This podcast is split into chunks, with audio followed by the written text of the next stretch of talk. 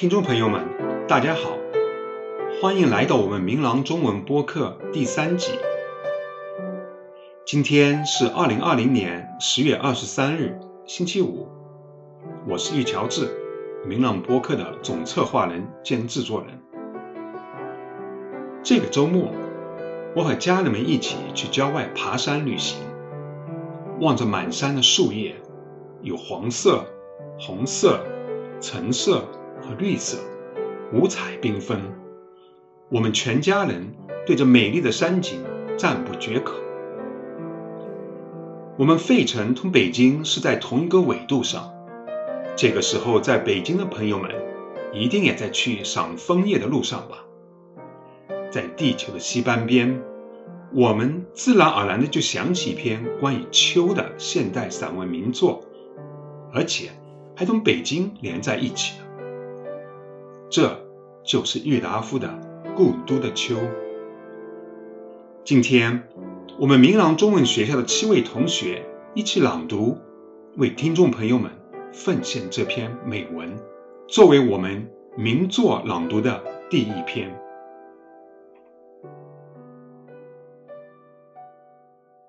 故都的秋》，秋天，无论在什么地方的秋天。总是好的，可是啊，北国的秋却特别来得轻，来得近，来得悲凉。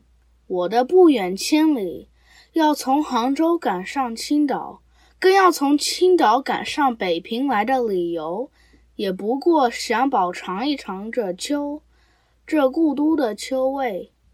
江南秋当然也是有的。但草木凋得慢，空气来得润，天的颜色显得淡，并且又时常多雨而少风。一个人家在苏州、上海、杭州，或厦门、香港、广州的市民中间，浑浑沌沌的过去，只能感到一点点清凉。秋的味，秋的色，秋的意境与姿态，总看不饱，尝不透。赏玩不到十足。秋并不是名花，也并不是美酒，那一种半开半醉的状态，在领略秋的过程上是不合适的。不逢北国之秋，将近十余年了。在南方，每年到了秋天，总要想起陶然亭的芦花，钓鱼台的柳影，西山的重唱。一泉的夜月，潭柘寺的钟声，在北平，即使不出门去吧，就是在皇城人海之中，都人家一船破屋来住着。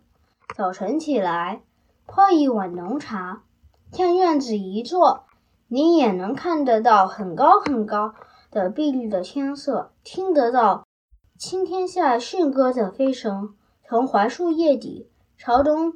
细数着一丝一丝漏下来的日光，或在破壁腰中静对着像喇叭似的牵牛花的蓝朵，自然而然的也能够感觉到十分的秋意。说到了牵牛花，我以为以蓝色或白色者为佳，紫黑色次之，淡红色最下，最好还要在牵牛花底交缠着几根疏疏落落的。尖细且长的秋草，始作陪衬。北国的槐树，也是一种能使人联想起秋来的点缀，像花而又不是花的那一种落蕊，早晨起来会铺得满地，脚踏上去，声音也没有，气味也没有，只能感出一点点极微细、极柔软的触觉。扫街的在树影下一阵扫后，灰土上留下来的一条条扫帚的丝纹，看起来既觉得细腻，又觉得清闲。潜意识下，并且还觉得有点落寞。古人所说的“梧桐一叶而天下知秋”的遥想，大约也就在这些深沉的地方。秋蝉的衰弱的残声。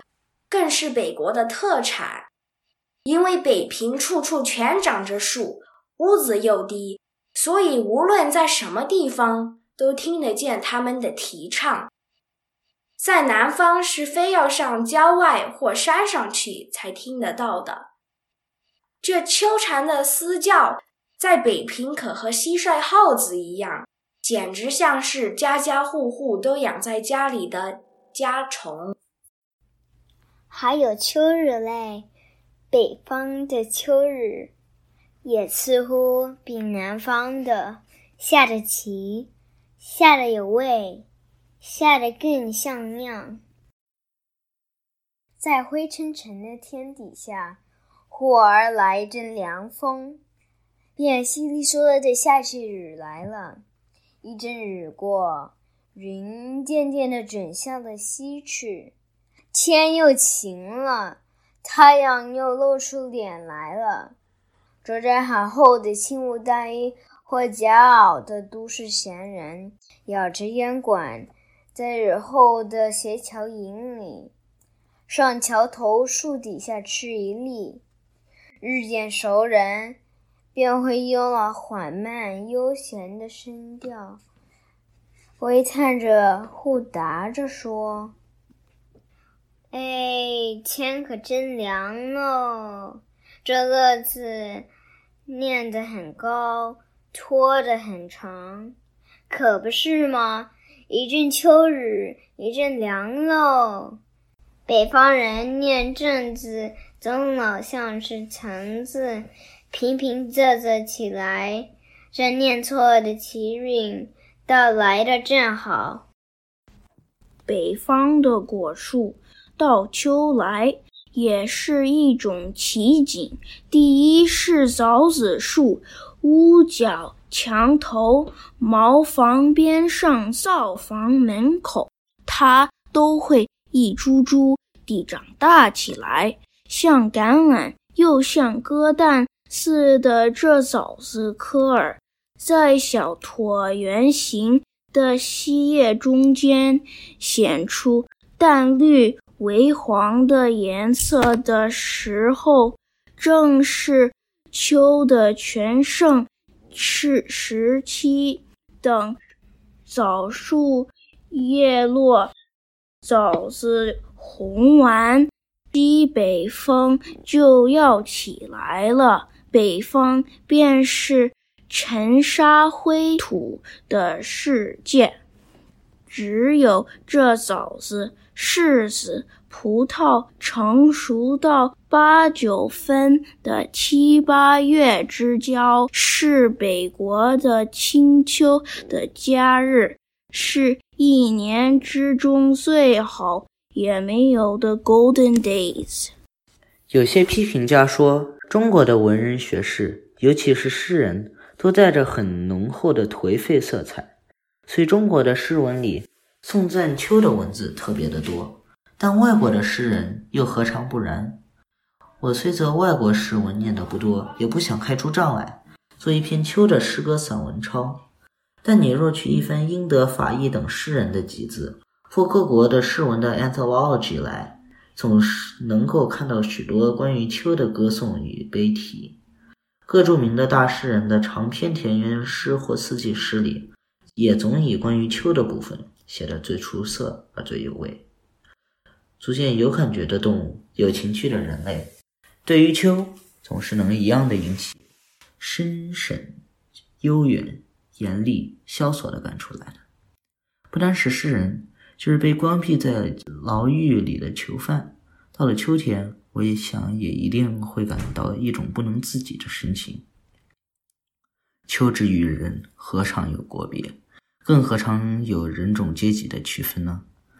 不过，在中国文字里有一个“秋氏”的成语，读文里又有着很普遍的欧阳子的《秋声》与苏东坡的《赤壁赋》等，就觉得中国的文人与秋的关系特别的深了。可是这秋的声味，尤其是中国的秋的声味，非要在北方才感受得到底。南国之秋，当然也是有它的特异的地方的，比如念四桥的明月、钱塘江的秋潮、普陀山的凉雾、荔枝湾的残荷等等。可是色彩不浓，回味不永。比起北国的秋来，正像是黄酒之于白干，稀饭之于馍馍，鲈鱼之于大蟹，黄犬之于骆驼。秋天，这北国的秋天，若留得住的话，我愿把寿命的三分之二折去，换得一个三分之一的零头。一九三四年。八月在北平。Bravo！大家听完同学们的朗读有何感想？当我把这篇散文分成七段交给同学们时，我是抱着试一试的心情的。我们中文学校的同学们大部分生长在美国，对于地球那边的北京基本上没有概念。加上对中文掌握的程度也是各不相同，可是他们在父母亲的帮助下完成了朗读任务。这中间，小兰同学的朗读很有韵味，嘉恒同学勇敢的跳了最难的一段，还读得挺好。嘉玲同学反复教了好几次录音，都有一点沉不住气了。直门是被爸爸推着。